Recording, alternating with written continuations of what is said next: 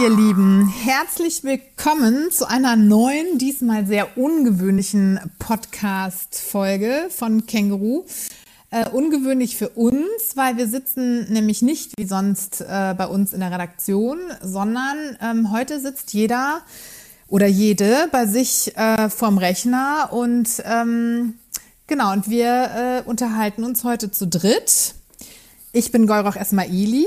Und ich bin Daniela Tepper.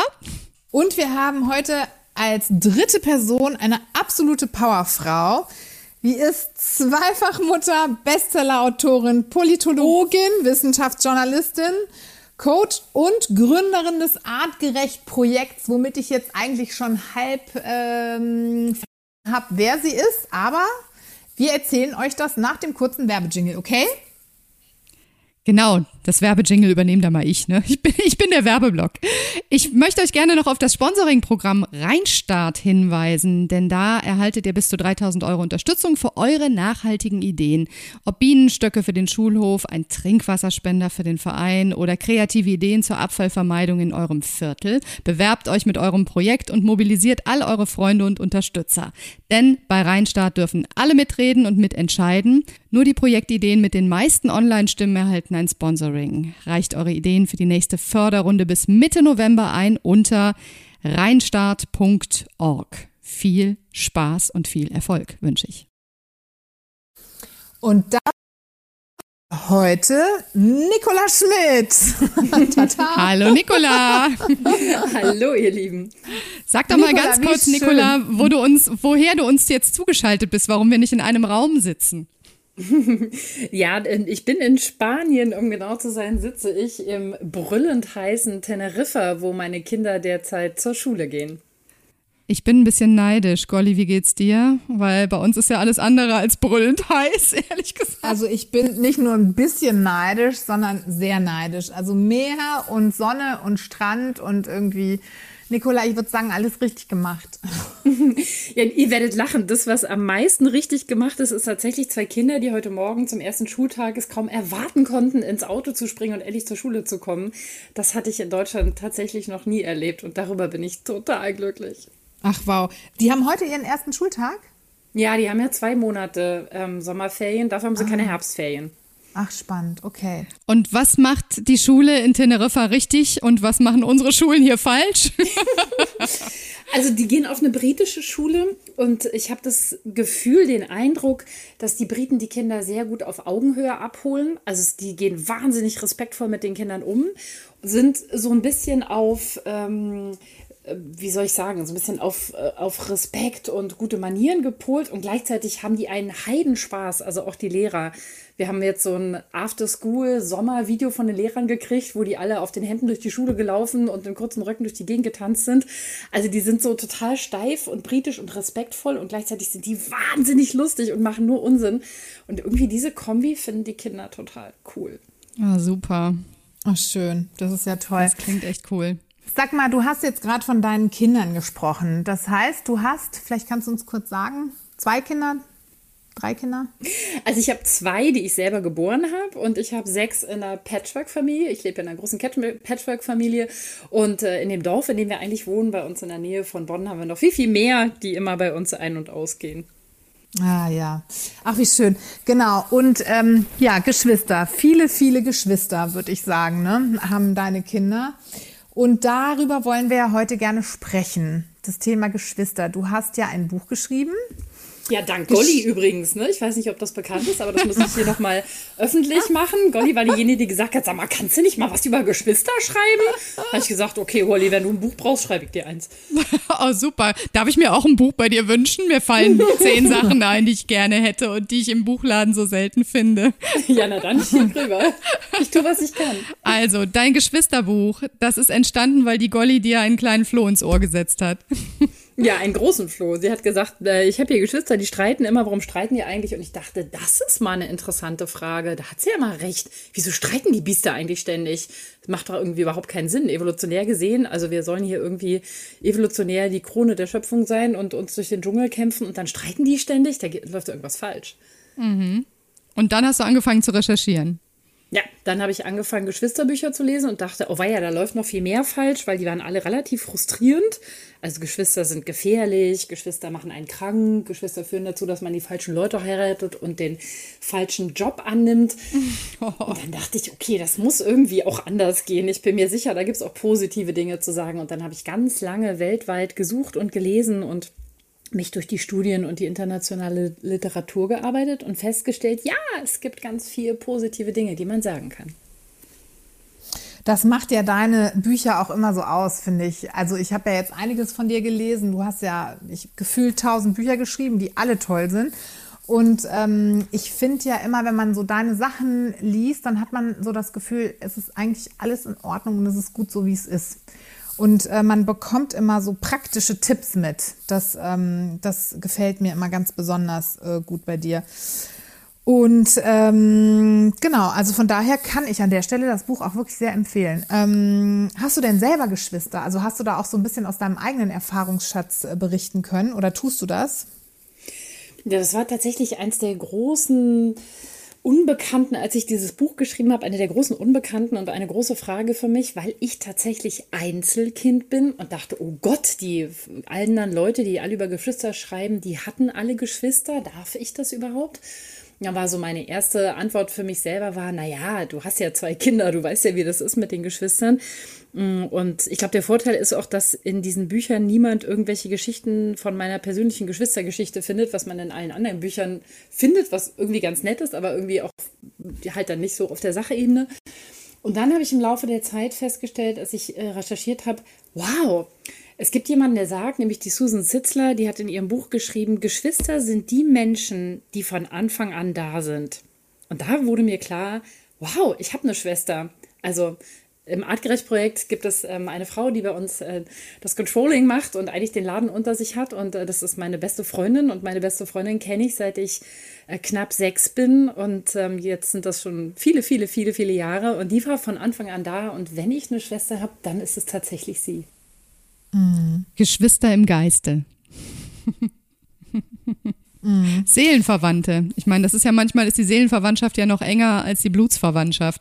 Ich habe mal gelesen, ähm, Freunde kann man sich aussuchen, mit Familie muss man leben. Mir kommt der Gedanke auch immer, wenn ich an meine Schwester denke. Ich habe eine Schwester und äh, das ist keine einfache Beziehung. Man reibt sich sehr. Immer noch. Ja, genau, da, da sind wir ja auch schon bei dem, ich glaube, das, was die meisten Eltern total interessiert, Streit, Geschwisterstreit. Also es gibt ja auch tatsächlich Geschwister, die sich nicht streiten, aber ich, viele, viele, viele Geschwister streiten sich und das sehr oft. Ich habe in deinem Buch äh, gelesen, dass es normal ist, also laut Studie, dass es äh, bis zu sechs Auseinandersetzungen kam, kommen kann pro Stunde das heißt, alle zehn Minuten gibt es eigentlich einen Geschwisterstreit. Wie gehe ich als Eltern damit um? Hast du da die Patentlösung für uns? Also das Erste, was ich total wichtig finde, ist, dass wenn wir unsere Geschwister streiten sehen, wir uns hinstellen, uns auf die Schultern klopfen und sagen, boah, gut gemacht. Denn du hast es gerade selber gesagt, es gibt Geschwister, die streiten nicht. Das in irgendeiner Weise gut wäre, wenn Geschwister nicht streiten. Sondern Geschwister, die streiten, sind Geschwister, die in einer Welt aufwachsen, in der sie die Möglichkeit haben, sich auseinanderzusetzen und miteinander in Konkurrenz oder in Streit zu gehen. Und das ist ein total gesunder Effekt. Und es ist auch ein total gesundes Verhalten der Kinder. Kinder streiten sich nur dann nicht, wenn sie in einer so gefährlichen Umwelt aufwachsen, dass sie so eng zusammenhalten müssen, dass sie einfach nicht zum Streit kommen. Also insofern, der erste Tipp ist erstmal, wenn sie sich streiten, freut euch, klopft euch auf die Schulter und sagt, alles gut gemacht. Ja, das ist so dieses vertrauensvolle Umgebung schaffen, in der die Menschen sich trauen, so zu sein, wie sie sind äh, ohne genau. sich verstellen zu müssen. Und ne? das merken schon die Allerkleinsten. Und äh, die haben ja sowieso noch viel mehr Gespür für die ganzen Zwischentöne, die, die menschlichen und manchmal auch unmenschlichen leider. Ne? Hm, also genau. von daher, das kann ich gut nachvollziehen. Äh, das, was du da sagst, das ist natürlich trotzdem nervtötend, muss man ja, sagen. Also natürlich. Also, also sechsmal pro Stunde, das ist ja schon, das ist ja schon Performance-Kunst. Absolut, ja. Also der zweite wichtige Punkt ist, denke ich, zu verstehen, warum streiten die. Ne, die streiten ja um Ressourcen. Und gerade bei uns ist es ja oft so, dass die Kinder sehr eng aneinander sind. Wir leben ja leider mit dieser Urban Legend, kriegt die Kinder ganz eng aneinander, dann spielen die ganz toll. Den Fehler machen die meisten Eltern nur einmal. Und wenn man dann fragt, wie, wie alt sind eure Kinder, hört man immer so, die sind elf, zehn und drei oder zwölf, elf und vier. Ne? Also in der Regel haben wir zwei Kinder eng aneinander und dann denken sich die Eltern, ah, vielleicht ist es doch ein bisschen anstrengend, vielleicht machen wir das andere doch mit mehr Abstand. Und äh, wenn die so klein sind und so eng aufeinander sind, streiten die tatsächlich um Ressourcen, um lebenswichtige Ressourcen. Und deswegen benehmen die sich auch so, als ginge es um Leben und Tod, wenn es einfach nur um die blaue Tasse geht. Auch das finde ich wichtig zu wissen. Äh, das ist nicht, weil die uns ärgern wollen, sondern für die geht es wirklich um was. Und ähm, deswegen können wir da, denke ich, auch mit Nachsicht rangehen und müssen auch in erster Linie, wenn die sich in die Wolle kriegen, als erstes Mal, wenn sie sich wirklich an den Haaren haben, die Kinder trennen. Und ansonsten ist der wichtigste Regel, Regel Nummer eins, ruhig bleiben. Und ich weiß, dass es total schwierig ist, wenn die gerade brüllen und die Legosteine fliegen und man sich denkt, oh Gott, gleich blutet einer. Es ist tatsächlich aber das Allerwichtigste, ruhig bleiben, erstmal die Kinder stoppen, zu sagen, ich höre euch, ihr streitet euch, stopp, nein, keine Legosteine schmeißen, stopp, ich will nicht, dass du an den Haaren ziehst, ich sehe, dass du sauer bist, aber so lösen wir es nicht. Und dann mich mit den Kindern hinsetzen und klären, was ist hier los und wie können wir das lösen. Das ist ein guter Tipp. Den hab ich ich habe äh, eben vorhin im Vorgespräch schon erzählt, dass meine Jungs ja schon ein bisschen älter sind. Die sind fast 19 und fast 16. Und ähm, die haben sich, als sie kleiner waren, wirklich so schlimm gestritten, dass ich am Schluss wirklich nur noch dazwischen gegangen bin, sobald es anfing, äh, ja, blutig zu werden, im wahrsten Sinne des Wortes, ne? weil ich einfach nicht mehr konnte. Ich war so zermürbt und habe irgendwann gedacht, so, ey, das geht, das geht für mich auch gar nicht mehr, weil ich mich immer zwischen den Fronten gefühlt habe. Und äh, das kann natürlich auch manchmal zu Übersprungshandlungen führen bei Eltern, kann ich mir gut vorstellen. Hast du da irgendwie so einen Werkzeugkasten, so einen Nothilfe-Werkzeugkasten für Eltern, wie man es schafft, ruhig zu bleiben in solchen Situationen? Ja, das ist ja das Lustige. Ich habe dieses Buch geschrieben, dann habe ich ganz viele Vorträge darüber gehalten und immer wenn ich an diese Stelle kam, wo ich gesagt habe, Konflikte lösen, erster Schritt ruhig bleiben, grinsten die, die Leute in den ersten Reihen so nach dem Motto, okay, vergiss das, jetzt bin ich raus. Ich gehe dann mal wieder. Ja, so und dann dachte ich mir, okay, das ist auch wirklich schwierig. Wie machen wir denn das? Und ich habe ähm, tatsächlich ein ganzes Buch drüber geschrieben, Erziehen ohne Schimpfen, auf der Suche nach der Frage, ja, wie bleiben wir denn ruhig? Und äh, die erste Regel ist erkennen, es ist keine Notsituation, es fühlt sich an wie eine, aber es ist keine. Die zweite Regel ist, sich darüber klar werden, wenn ich hochfahre, kann ich die Kinder nicht runterfahren. Wenn ich bin, dann kann ich nicht erwarten, dass die Kinder sich jetzt aber mal beruhigen. Ne? Also diese Eltern, die gestresst auf der Straße ihre Kinder anherrschen, jetzt, jetzt entspann dich doch mal, jetzt hör doch mal auf, jetzt beruhig dich doch mal, jetzt sei doch mal leise. Und du denkst dir, Alter, ähm, regel dich erstmal selber runter. Und ich kenne das von mir auch total gut. Ne? Also das ist total wichtig. Und das nächste ist mit den Kindern, und das ist der Klassiker, was du erzählst, wenn die Kinder nicht lernen, wie man Konflikte löst, außer zu streiten, dann streiten die natürlich ewig. Die streiten am Ende noch übers Erbe, wenn es soweit ist. Ja, ja. Wenn wir aber unseren Kindern ganz früh schaffen beizubringen, wie löst man Konflikte empathisch und ruhig, ähm, dann lernen die das irgendwann. Also Jesper Ju sagt ja, Kinder müssen jeden Konflikt 800 Mal ähm, durchleben, bis sie es kapiert haben. Und ich kann sagen, Geschwisterkonflikte, ist nicht weniger. Aber sie lernen es wirklich irgendwann. Also meine zehn, meine zehnjährige und mein 13-jähriger, muss ich wirklich sagen, das klappt natürlich nicht immer, je nach Stresspegel. Aber ich merke jetzt schon, dass die Konfliktlösungsstrategien haben, die sie von mir gelernt haben, als sie drei und sechs waren. Und das ist der Trick, ihnen immer wieder beizubringen, so lösen wir einen Konflikt und nicht mit Haare ziehen und Legosteine schmeißen.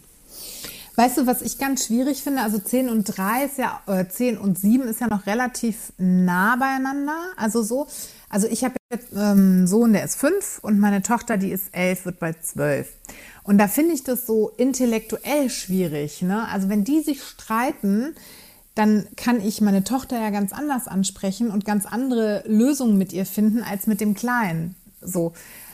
Kann, hast du da vielleicht einen Tipp? Also wenn, wenn die Altersspanne so, so breit ist, also die Kinder, ja, intellektuell hört sich jetzt doof an, ne?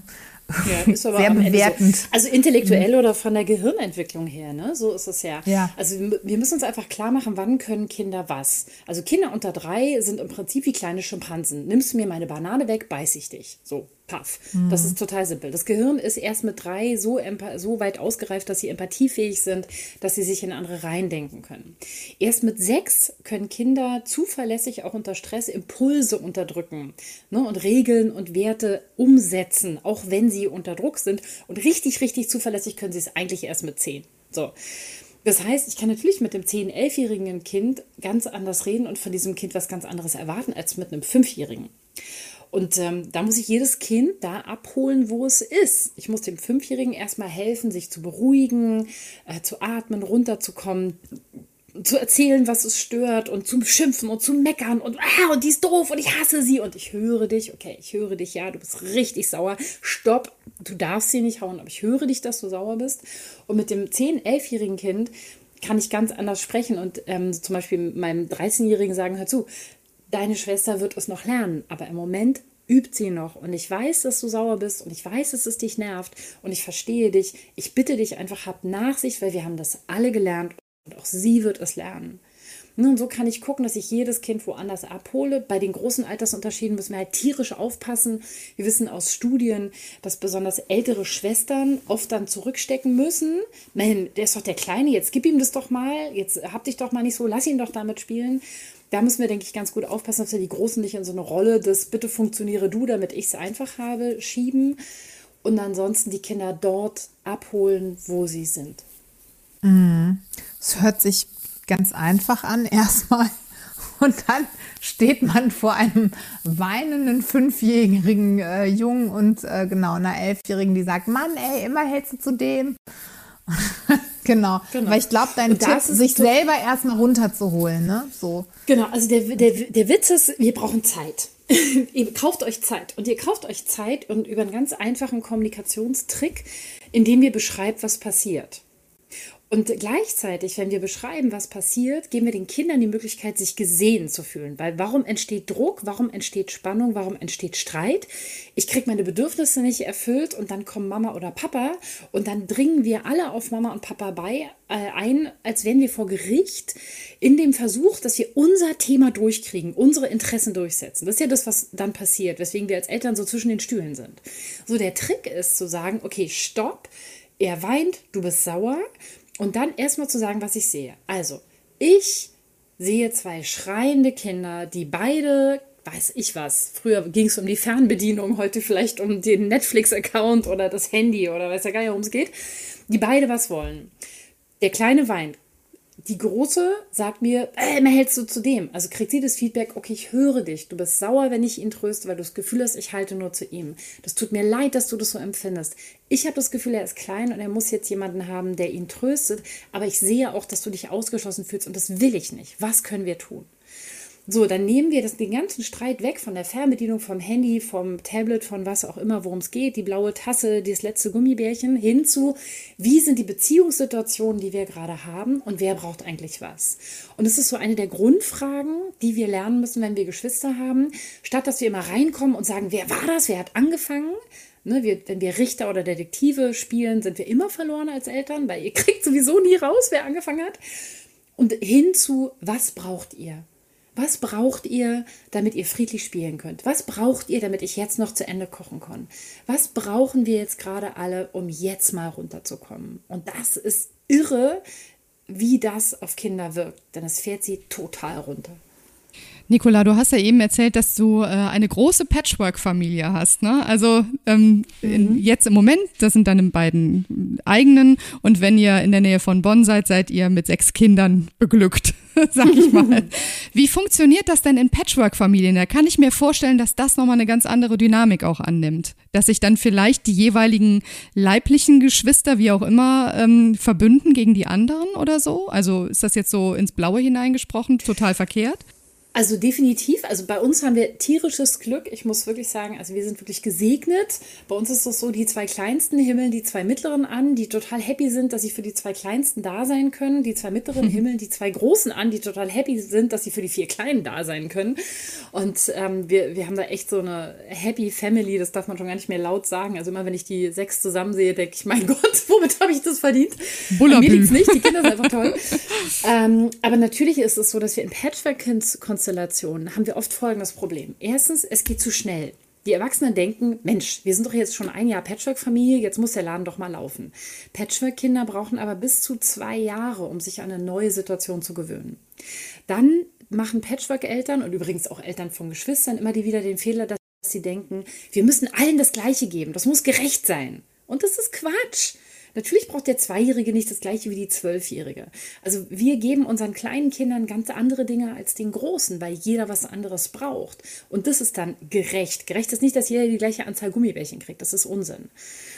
Und ähm, dann ist es in der Patchwork-Familie auch wichtig, dass uns klar ist, wir dürfen niemals unsere leiblichen Kinder verraten, damit sie die anderen Kinder annehmen. Also wir dürfen niemals sagen, ich will jetzt aber, dass du die Tanja nett findest, die zieht jetzt in dein Zimmer ein, weil wir wohnen jetzt hier alle zusammen. Mhm. Oder du teilst jetzt deinen Bagger mit dem Peter, weil der gehört jetzt auch zur Familie. Das haben die Kinder sich nicht ausgesucht. Die müssen den Bagger nicht teilen sondern dass wir unseren Kindern immer wieder versichern, das ist dein Raum, das sind deine Dinge, du musst gar nichts. Wir Erwachsene haben entschieden, dass jetzt hier andere Kinder kommen. Ich freue mich, wenn ihr euch versteht, aber wenn nicht, müsst ihr nichts. Und bei uns gibt zum Beispiel die Regel, dass die Großen niemals auf die Kleinen aufpassen müssen was echt anstrengend ist, weil ich die echt manchmal gerne als Babysitter missbrauchen will. Aber wir tun es halt nicht, sondern wir sagen, ey, wenn ihr keinen Bock habt, ihr müsst mit den Kleinen nicht spielen, wir machen das. Und wenn die dann aber Bock haben, mit den Kleinen zu spielen, dann spielen sie von Herzen mit ihnen. Und das macht einen Riesenunterschied. Ja, ja, klar, das ist dann dieser freiwillige Aspekt und dann äh, ist natürlich auch viel mehr die Möglichkeit gegeben, dass da auch was zusammenwächst, so, ne? Und genau, wir müssen negative Gefühlen Raum geben, damit positive Gefühle entstehen können. Das ist so eine ganz krasse Regel unter Geschwistern. Also es muss die Möglichkeit geben zu sagen, ich finde den Tom aber kacke. Und wenn wir dann antworten mit, der Tom ist dein Bruder, reiß dich zusammen, mhm. dann, dann machen wir das, das positive Gefühl, was eventuell dahinter kommen würde, machen wir sofort tot, weil dann geht das Kind in Widerstand. Wenn ich sage, okay, Tom ist nicht kacke, aber ich verstehe, dass du sauer bist, er hat sich heute echt dir gegenüber blöd benommen. Ich weiß, dass er es lernen wird, aber heute war es schwierig. Dann kann das Kind sagen, naja, gestern war er auch ganz okay, aber heute war er echt doof. Ne, das ist wichtig, dass wir diesen Raum lassen. Und wir drücken das oft so weg, wir Erwachsenen, und tun uns damit keinen Gefallen. Wie kann ich denn die Loyalität zwischen Geschwich äh, Geschwistern ähm, unterstützen oder fördern? Welche Form von Loyalität hättest du denn gerne? Was sollen die denn machen? Ja, das ist eine gute Frage. Also, mm, das ähm, hat uns eine Leserin geschickt, die Frage. Die hat geschrieben, Geschwisterloyalität, wie kann man als Eltern äh, sowas unterstützen? Aber vermutlich ist genau das, was du gerade gesagt hast. Ne? Es muss auch Raum geben für Kacke finden und dann wächst es wahrscheinlich äh, zusammen, oder? Also Loyalität also heißt ja, ich halte zu dir, auch wenn alle anderen dich doof finden. Mhm. Das heißt, das Erste, was das Kind lernen muss, ist, ist Zivilcourage, Mut. Also ich habe ja mal ein Buch über Mut geschrieben und das wäre dann tatsächlich sozialer Mut. Also Kinder müssen per se sozialen Mut können. Das heißt, alle finden Peter doof, aber ich finde Peter nett und ich spiele trotzdem mit ihm. Und dann brauchen Kinder die Möglichkeit, ihre Geschwister zu lieben, obwohl es schwierig mit ihnen ist. Das habe ich gerade erklärt.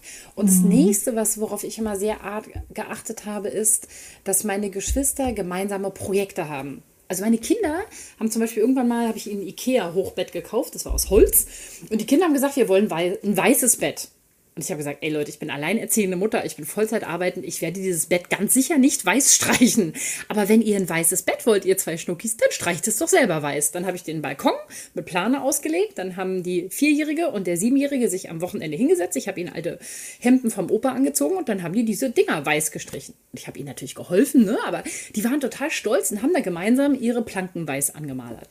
Und jedes Mal, wenn jemand bei uns zu Geburts zum Besuch kam, habe ich gesagt, hallo, Schön, dass du da bist. Guck mal, das ist das Kinderzimmer. Und dieses Bett haben übrigens die Kinder zusammen weiß gemalert. Die sind voll das Team. Und ich habe immer wieder solche Teamaktivitäten ähm, in unser Leben eingebaut und das den Kindern auch immer wieder deutlich gemacht. Guck mal, wenn ihr zusammenhaltet, was ihr schaffen könnt, was ihr für ein Team seid. Ach, super. Und das ist wichtig, das möglich und immer wieder sichtbar zu machen, weil das verankert sich im Gehirn.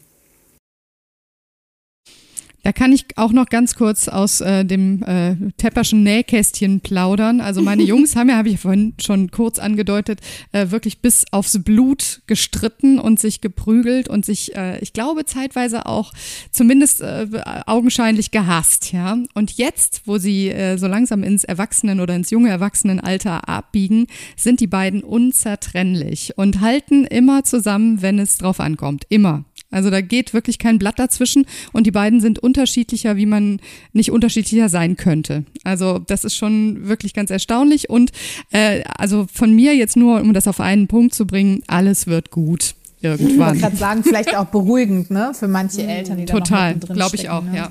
Und das Gute ist, ihr tut euren Kindern, wir tun unseren Kindern damit einen Gefallen fürs ganze Leben, denn Menschen, die Geschwister haben, die sind als Studenten weniger anfällig für Einsamkeit zum Beispiel oder Misserfolge. Und was ich noch viel wichtiger finde, zu einem Zeitpunkt, wo wir Eltern nicht mehr da sind, wo wir drei schon längst zu Staub und Asche geworden sind, wenn die nämlich alt sind, 80, 85, 90, sind Menschen, die Geschwister haben, als ähm, alte Menschen gesünder, die haben weniger Unfälle, die sind weniger einsam, weil sie immer jemanden haben, an den sie sich wenden können, nämlich ihre leiblichen Geschwister. Und das fand ich so motivierend, als ich das Buch geschrieben habe, dass ich dachte, wow, wenn ich das jetzt gut mache, dann haben die jemanden, wenn ich ihnen nicht mehr helfen kann. Was Besseres kann einem eigentlich nicht passieren.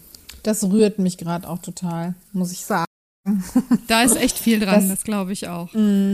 Da, ähm, das ist auch eine Frage, die uns eine äh, Leserin gestellt hat. Einzelkind versus mehrere Geschwister, gibt es dadurch entscheidende Unterschiede in der Entwicklung des Kindes? Das kommt drauf an, muss ich leider dazu sagen. Ich weiß, dass die Leute diese Antwort nicht mögen. Aber ich bin zum Beispiel Einzelkind und ich, meine Mutter ist so ein Menschensammelmensch. Die hat immer alle vernachlässigten Kinder in Berlin von der Straße aufgelesen. Das heißt, ich bin zwar Einzelkind, aber ich habe immer mit anderen Kindern zusammen in der Wohnung gelebt. Ich habe immer mein Essen geteilt. Wir hatten immer irgendwelche Kiddies, die meine Mama mit durchgefüttert, mit durchversorgt hat. Meine beste Freundin war immer da. Ähm, das heißt, ich bin in einem sozialen Netzwerk von anderen Kindern aufgewachsen und dann gibt es Geschwister, die so viel Streit haben, die zum Beispiel vielleicht auch durch Vergleiche und guck mal, wie gut deine Schwester ist und guck mal, dein Bruder kann schon malen und jetzt guck mal, wer ist hier besser in der Schule, so gegeneinander ausgespielt werden, dass die davon auch nichts haben. Das heißt, es kommt wirklich darauf an, wie wir das gestalten. Und deshalb finde ich es wichtig, da nicht so sehr zu gucken, ist Einzelkind besser als Geschwister, sondern wie kann ich das, was in unserer Familie jetzt Stand der Dinge ist, möglichst gut für alle machen, sodass sich jeder gut entwickelt. Hm. Also bei manchen Familien ist es ja auch so gang und gäbe. Also in meiner ist es zum Beispiel so, dass Streit völlig verpönt war. Also und immer noch. Wenn mein Bruder und ich uns heute streiten, dann geht meine Mutter drüber und sagt, hört auf, hört auf. Also das ist so, es wird so gar kein Raum für Streit, als wäre das was ganz Schlimmes. So. Ich frage mich, warum äh, das so ähm, verankert ist gesellschaftlich, ne? dass das Streiten, ja, man darf sich nicht streiten als Geschwister. Das ist eigentlich und es schade. ist so schade, weil wir lernen es dann ja nicht. Ne? Wir mm. könnten ja so toll streiten und Konflikte bewältigen lernen, weil Konflikte an sich ja überhaupt nichts Schlimmes sind. Konflikt heißt ja einfach nur, du willst es, ich will was anderes. Und statt dass wir verhandeln, streiten wir. Also ein Freund von mir sagt immer, wir sollten viel mehr verhandeln und viel weniger streiten. Mm. Ich habe gelesen, bevor er mein zweites Kind auf die Welt kam. Ich weiß gar nicht mehr wo, ehrlich gesagt. Also Quellenangaben bitte an der Stelle ein wenig vernachlässigen. Ich habe gelesen, das tollste Geschenk, was du deinem Kind machen kannst, ist ein Geschwisterkind. Und ich glaube mittlerweile, da ist was dran, weil ähm, es einfach die beste Schule fürs Leben ist, die man zu Hause ähm, bieten kann. Behaupte ich jetzt einfach mal so. Ich stelle das in den Raum. Okay, ja, warum nicht? Also bei uns hat es funktioniert. Ich ähm, äh, hätte das auch nicht gedacht, lange Zeit, aber äh, tatsächlich war das, glaube ich, das beste Geschenk, was ich den beiden machen konnte, dass sie eben beide da sind. Mm, mm. Ich habe hier noch eine Frage von einer Leserin, die ich ganz spannend finde. Ähm, und zwar, wenn sich bei mehreren Geschwistern, zum Beispiel zwei von dreien, gut verstehen und eins alleine dasteht und darunter leidet, wie geht man oder wie gehe ich als Mutter damit um? Beziehungen können ja nicht erzwungen werden, schreibt sie. Hm. Genau, ist richtig. Beziehungen können nicht erzwungen werden. Die erste Frage ist, wie kommt das? Also ist das eine Kind sehr viel kleiner? Hat es, ist es vielleicht ADHS oder ist es aggressiv oder ist es whatever? Was ist der Punkt? Und dann muss es in der Familie einfach Räume und Regeln geben. Also es muss Räume geben, die heißen, die zwei Kinder, die gerne miteinander spielen, die können auch alleine miteinander spielen. Und es muss aber auch Regeln geben, die heißen, äh, alle oder keiner. Also wir gehen alle schwimmen oder es geht keiner schwimmen. Ne, und dazwischen bewegt sich ja immer so eine, jede Dreiekonstellation mit Freunden ist das ja nicht anders, ähm, so eine Waage. Und tatsächlich muss ich dann für dieses Kind, das draußen ist, schauen, warum ist es draußen? Also gibt es da ein Thema zwischen den Geschwistern? Verbünden sich da zwei Schwache gegen einen Starken oder zwei Starke gegen einen Schwachen? Habe ich den Kindern beigebracht, dass hier das Recht des Stärkeren gilt? Ähm, woran liegt es? Und dann mit den Kindern offen darüber sprechen. Ich verstehe das, dass ihr, weiß ich nicht, zum Beispiel mit dem Dreijährigen spielen wollt, weil das der macht immer alles kaputt. Gleichzeitig ist er halt da und guck mal, jetzt ist er total traurig. Was könnten wir machen? Und da bin ich auch dafür, dass wir nicht die Geschwister zwingen, mit dem Kind zu spielen, aber schon auch mit ihnen verhandeln. Und ähm, ich erinnere mich noch an meinen Sohn, der dann manchmal so Phasen hatte, wo er mit seiner Schwester gar nicht spielen wollte und sie total viel mit ihm. Und ich habe mal gesagt, hey, du musst nicht mit ihr spielen. Aber lass uns mal gucken, wie sie aussieht. Ja, die ist total traurig. Ja, ich glaube auch, dass sie total traurig ist. Lass uns doch mal gucken. Gibt es eine Möglichkeit, dass du nachher zehn Minuten mit ihr spielst? Ja, aber nur zehn Minuten. Okay, ja, zehn Minuten sind okay. Und du entscheidest, wann du zehn Minuten mit ihr spielst ja, aber dann muss sie der Hund sein. Und sie, ja, ich bin der Hund. okay. ne? Und dann ähm, haben sie am mhm. Ende durch diese Möglichkeit, nicht miteinander spielen zu müssen, natürlich doch total viel miteinander gespielt. Also auch das kann oft helfen. Ah ja, mhm. das ist auch spannend, ja so viel, was man hier äh, lernt. Was man lernt, genau. ja. ja, bei Kindern gilt immer die ganz banale Regel, das habe ich auch in Erziehen ohne Schimpfen drin, Druck erzeugt immer Gegendruck. Wenn ich von einem Kind was will und ich versuche es mit Druck durchzusetzen, ähm, dass nur mit Druck funktioniert, funktioniert in der Regel gar nicht. Sobald ich mich umdrehe, ist es vorbei. Und wenn wir den Druck rausnehmen, eröffnen sich plötzlich ganz neue Möglichkeiten mit den Kindern. Mhm. Genau, in so einer Stresssituation vergisst man oft. Also ich meine, was ich bei dir immer wieder höre, ist so dieses Frag nach, ne? Frag nach, was braucht dein Kind? Und oft ist es so, dass man äh, in, in so einer Situation selber so gestresst ist und gar nicht mehr nachfragen kann. So, ne? Und ich glaube, das ist auch einfach ähm, ein gutes Lernfeld für mich selber als Mutter oder als Vater, ne? Ja. Mich da auch immer und wieder für zu Selbstfürsorge auch, ne? Warum sind wir ständig so gestresst? Das ist doch Wahnsinn. Mhm. Warum leben wir unser Leben so, dass wir ständig so gestresst sind, dass wir unsere Kinder angehen? Also, hallo, geht's noch? Ist das artgerecht? Nein. Ne, und das ist auch ein Thema in unserer Familie, wo wir immer wieder dran gehen und sagen, stopp, alle sind gestresst. Das, wir können jetzt lernen, wie man mit Stress umgeht, aber eigentlich ist doch das Grundsystem hier falsch, wenn alle gestresst sind. Das ist zum Beispiel ein Grund, warum wir nach Teneriffa gegangen sind. Weil wir in Deutschland alle so gestresst waren, dass wir gesagt haben, nee, also wir werden jetzt grundsätzlich was ändern, weil so läuft es nicht weiter. Wir wollen es nicht. Mhm. Oh, ja. Ganz, ganz, ganz viel von dir jetzt hier äh, gelernt und Dinge, die wir gut mit nach Hause nehmen können. Ne? Daniela, naja, du hast das Glück, Absolut. ja, hör mal, vielleicht können wir mal, vielleicht da ist ja irgendwann ja auch Enkelkinder im Spiel, ne? Da freue ich mich jetzt schon drauf. Dann schreibst du uh, ja. noch mal ein neues Buch, Nikolai, ja? Wie geht man am besten mit Enkelkindern um? Ja, das mache ich. ähm, ja. Genau, wir haben ja jetzt, äh, ja, ich glaube, wir sind jetzt gut in der Zeit, ne, Daniela? Ja, oder? wir sind wunderbar in der Zeit. Genau. Wir hatten übrigens auch ein paar kleine Aussetzer, also nur noch mal für unsere Hörerinnen und Hörer. Ähm, wir sitzen heute nicht in einem Raum und haben jeder ein Mikrofon in der Hand, sondern jeder sitzt bei sich zu Hause, jede sitzt bei sich zu Hause mit dem Mikrofon vor der Nase und wir sind alle am Laptop. Deswegen gibt es manchmal so kleine Aussetzerchen, das bitten wir zu entschuldigen. Genau, dann machen wir jetzt noch schnell ein paar Buchtipps, ne? Genau, und beim ähm, nächsten Mal ähm, fliegen wir dann zu Nicola hin nach Teneriffa. Das ist sowieso viel cooler. Dann ja, sitzen wir wieder alle in einem Raum. Kleinen Betriebsausflug. Juhu. Wie lange bist du jetzt eigentlich da? Ein Jahr? Ja, also wir sind äh, letzten März, äh, diesen März rübergeflogen und wir werden jetzt das ganze Schuljahr, einfach weil die Kinder so happy sind in der Schule, das wäre Wahnsinn, die jetzt aus der Schule rauszunehmen. Deswegen machen wir jetzt noch ein ganzes Schuljahr hier und dann schauen wir mal weiter. Ach, sehr schön. Es wäre totaler Wahnsinn, die Kinder da jetzt rauszunehmen. Absoluter ja. Wahnsinn. ähm, genau, genießt die Sonne und das Meer, ne? Das, mhm. genau. Ja. Also, ähm, damals, als das Buch rauskam, wie lange ist jetzt dein Buch? Wann ist dein Buch erschienen? 2018, Geschwister als Team. Das würde ich jetzt natürlich als erstes vorstellen. Haben wir ja auch schon vorgestellt.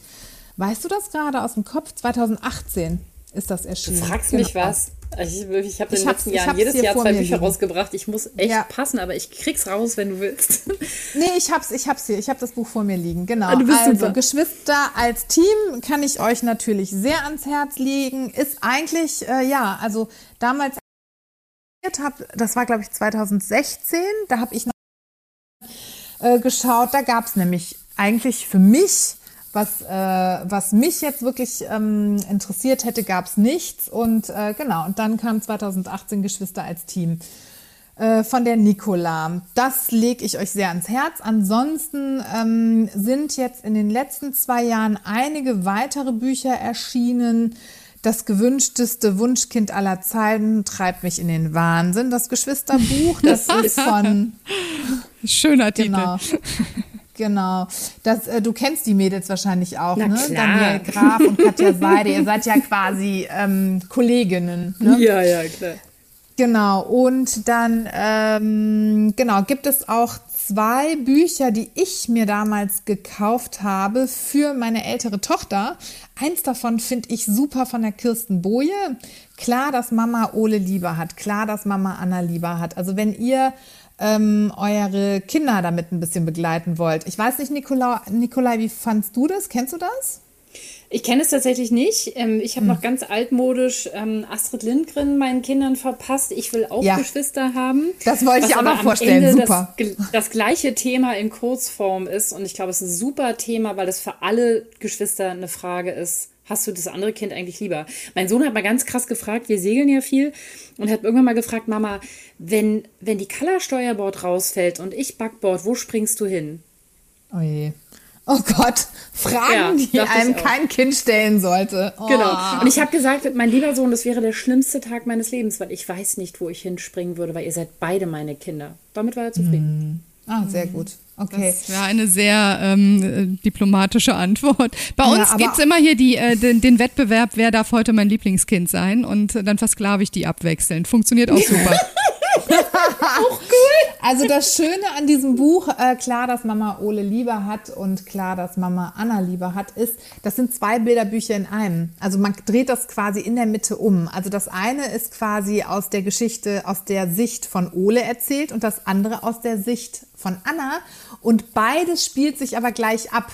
Und es ist nur quasi die Interpretation der Kinder. So, also wunder, wunderschön. Oh, wie cool ist das denn? Ja, es ist richtig Ein cool. Also Wendebuch, also sehr schön. Genau, das genau. ist ja lässig. Ja, sehr, sehr cool. Genau, das sind die beiden Bücher, ähm, die Kinderbücher und ähm, alles weitere schreiben wir dann einfach wieder unter den Podcast und dann könnt ihr da schauen, ähm, was wir noch so empfehlen. Ja, Nikolai, war super, dich kennenzulernen, genau. wenigstens zu hören. ja, hat mich genau. Das hat mich Danke auch sehr gefreut. Dass du dir da äh, in Teneriffa die Zeit genommen hast für uns. Ähm, und du schreibst jetzt ähm, an einem Buch, was demnächst auch rauskommt, ne? Oder es ist, glaube ich, schon fertig. Ja, wir sind in den allerletzten, es sollte schon fertig sein, huhu. Ähm, wir sind in den allerletzten Zügen für unser Buch Vater sein, äh, mhm. äh, artgerechter Guide für pa Männer, die Papa werden ähm, weil wir finden, dass viel zu wenig für Väter eigentlich auf dem Markt ist, was wissenschaftsbasiert ist. Da gibt es ganz viel Meinungsliteratur, aber ganz wenig wissenschaftsbasierte Literatur. Da haben wir jetzt gerade eins geschrieben. Und für alle, die total wissenschaftssüchtig sind, auch zum Thema Geschwister, die finden alles im Elternkompass. Der Elternkompass ist ja auch von mir gerade rausgekommen. Da gibt es Futter für alle, die sagen, ich will die Studien dahinter. Dir gibt es 500 Anmerkungen. Da kann man sich dann richtig austoben. Wow. Sehr gut. Super. Und danach Super, sind wir alle ja. Elternprofis. Ja. Schön ja, oder man kann man die entsprechenden Leuten um die Ohren hauen und ja, sagen, genau. du hast mir gar nichts zu sagen, genau. ich mache das richtig, da gibt es eine Studie zu, das hilft einfach vielen Eltern, dass sie sagen können, hier, Lies mal, da steht's drin. Ja, oder besser noch, äh, Kinder, lasst mich in Ruhe, ich muss lesen. Ja, das ist eigentlich Es auch als leiser. Hörbuch. Also alle Genau. Bücher gibt es auch als Hörbuch, weil ich weiß, Ah. dass Eltern keine Zeit haben und äh, ich bin regelmäßig im Studio. Wir haben auch das Vaterwerden jetzt gerade eingesprochen, weil ich weiß, dass es sich im Auto am Ende doch am schnellsten und am besten hört. Absolut. Da, Super. da sprichst du ein großes Wort gelassen aus. Vielen Dank. Nicola, vielen, vielen, vielen Dank für die Zeit, die du genommen hast. Und ähm, genau, dann sind wir gespannt auf das nächste Buch oder auf die nächsten Bücher, Auf die dann jeden noch Fall. kommen. Genau. Danke, hat Spaß gemacht mit euch beiden. Danke dir, ja, mit euch, genau. Hat totalen Spaß gemacht. Macht's gut. Bis dann. Tschüss. Tschüss. Danke. Tschüss.